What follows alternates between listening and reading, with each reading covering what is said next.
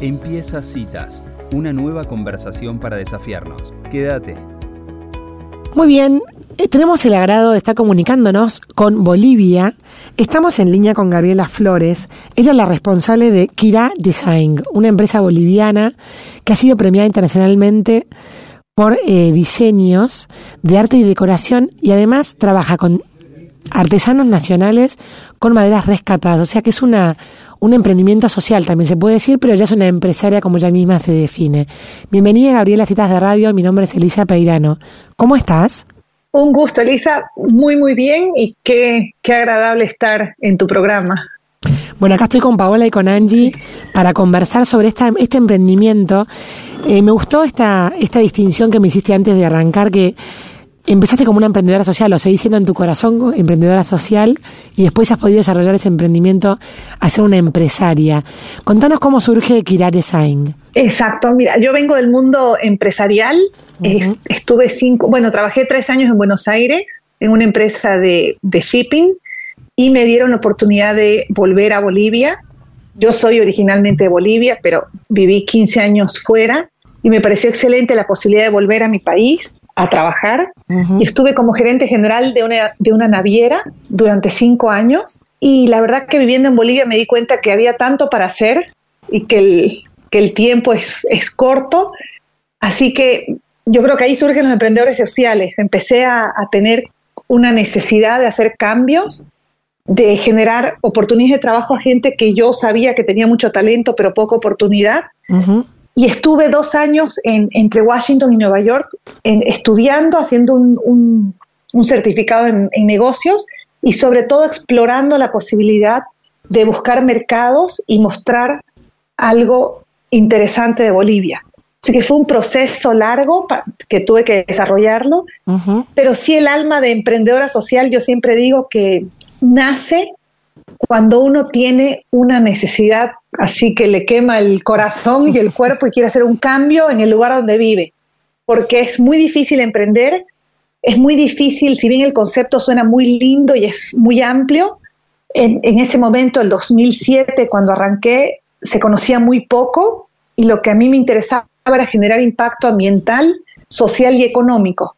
Entonces se abarca mucho, es un desafío y, lo que hice fue ubicar los mejores materiales, el mejor talento y empezar de cero a, entrenar artesanos y entender qué buscaba el mercado, que no necesariamente era lo que a mí me gustaba. Claro. Entonces contratamos diseñadores en un principio que tenían base en Nueva York hasta entender un poco mejor qué éramos capaces de producir y qué estaba interesado el mercado. Hoy en día los, los diseños los hacemos 100% en Bolivia, trabajamos 100% con artesanos y el tema para nosotros medioambiental es clave. Usamos solamente los desechos de la industria forestal. Fuimos los pioneros en, en, mm. cambiar ese concepto de convirtamos el desecho en arte. Qué bárbaro.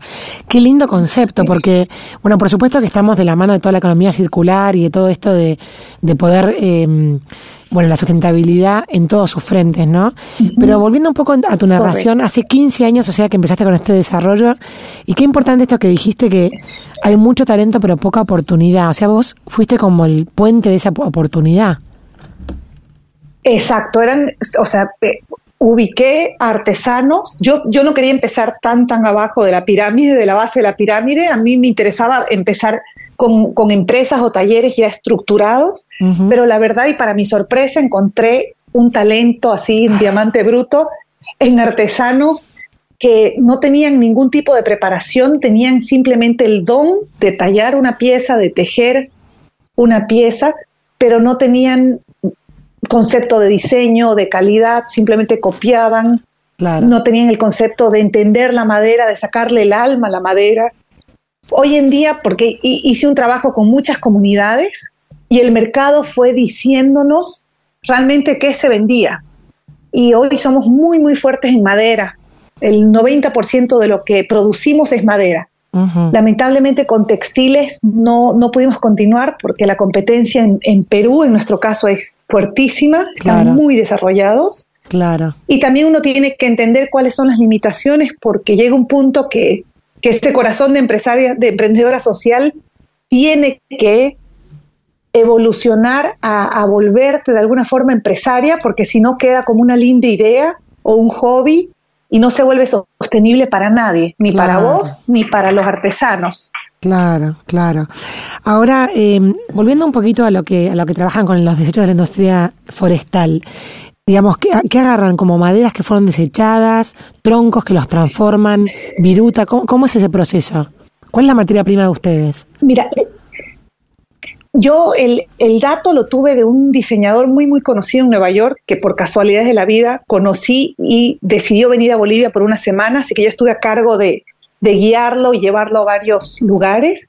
Y él fue el que me dijo que la industria forestal desecha el 70% del árbol, solo utiliza la parte perfecta del árbol, el 30%. Y cuando escuché eso, que yo no lo sabía, no lo podía creer, y su consejo fue ese, si trabajas en algún momento con madera, que sean solo desechos. Entonces lo que hice fue contactar con la, el, grupo más fuerte en Bolivia que trabaja con maderas, que tiene todo un concepto de sostenibilidad y de la certificación FSC, que es muy importante en el mundo. Y bueno, me, dio cinco minutos de reunión porque es un hombre absolutamente ocupado y me dijo, esa tu idea loca, yo estaba empezando, no había ni siquiera hecho una pieza de madera, todo estaba en la cabeza, en diseños, en plan de negocio, en todo. Me dice, ¿qué necesitas de mí? Está muy loca tu idea, pero suena linda. Y le digo, tu basura. Y me dice, ¿qué? Solo tu basura. Y se quedó como en shock. Me dice, ¿cómo mi basura?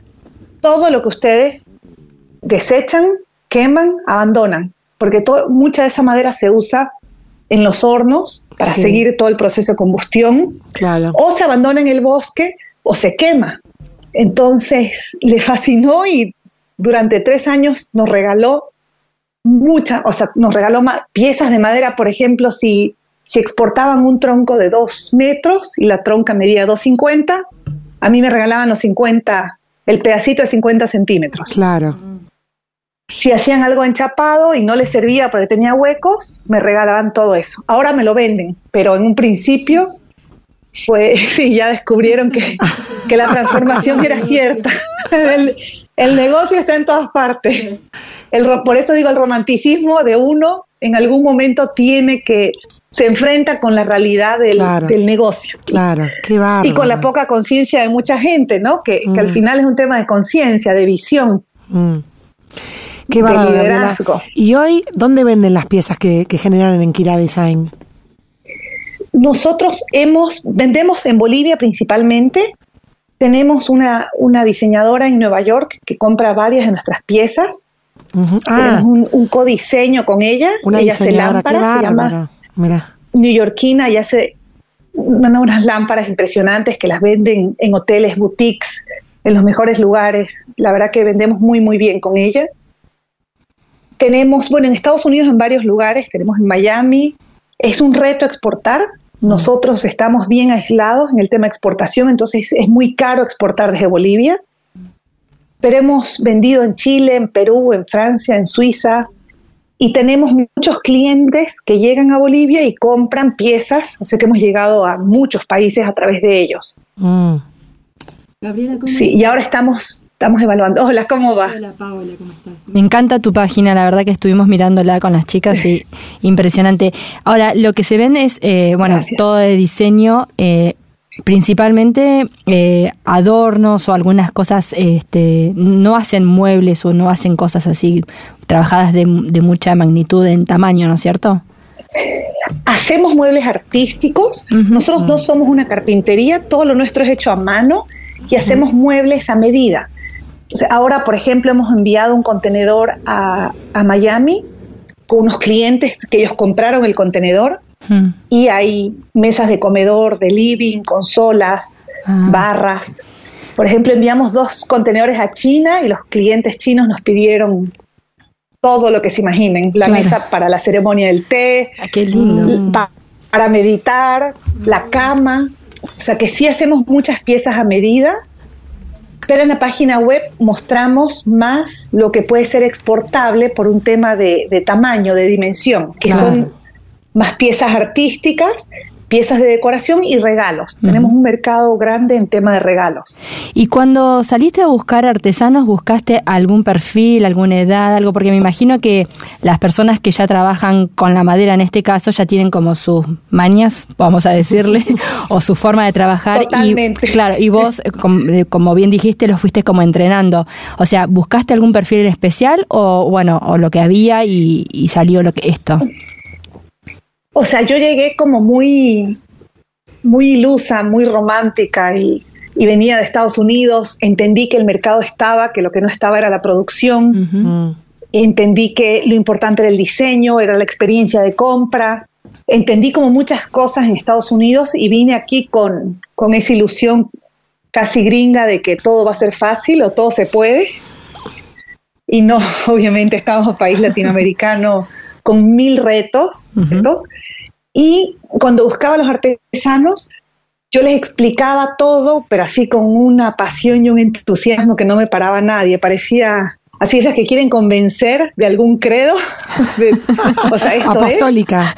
Y no, y todo, claro, y todo el mundo me decía, pero ¿qué nos vas a dar a cambio? Y digo, trabajo, oportunidades, elevar la calidad. Y todo el mundo así como, ok, claro. claro, y está loca. Me costó muchísimo educar al artesano porque lo tuve, le tuve que hacer un cambio de mentalidad. Entonces, si bien ellos podían tornear o tallar, por ejemplo, la primera vez que fui a una comunidad en la Chiquitanía, nosotros tenemos mucha influencia los jesuitas en esa zona, les dije, ¿para qué utilizan la madera morado, que es la que usamos nosotros principalmente, que es un sueño, es una madera apreciadísima en el mundo?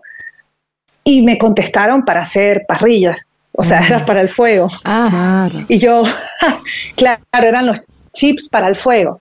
digo, no, no, no, ahora vamos a hacer un par de cositas más. claro, o sea, la quemaban, literal.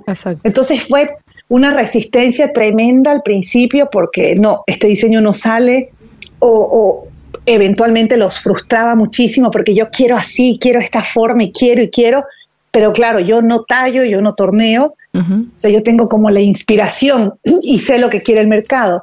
Entonces sí, han sido años, años de inversión porque no es suficiente tener la técnica.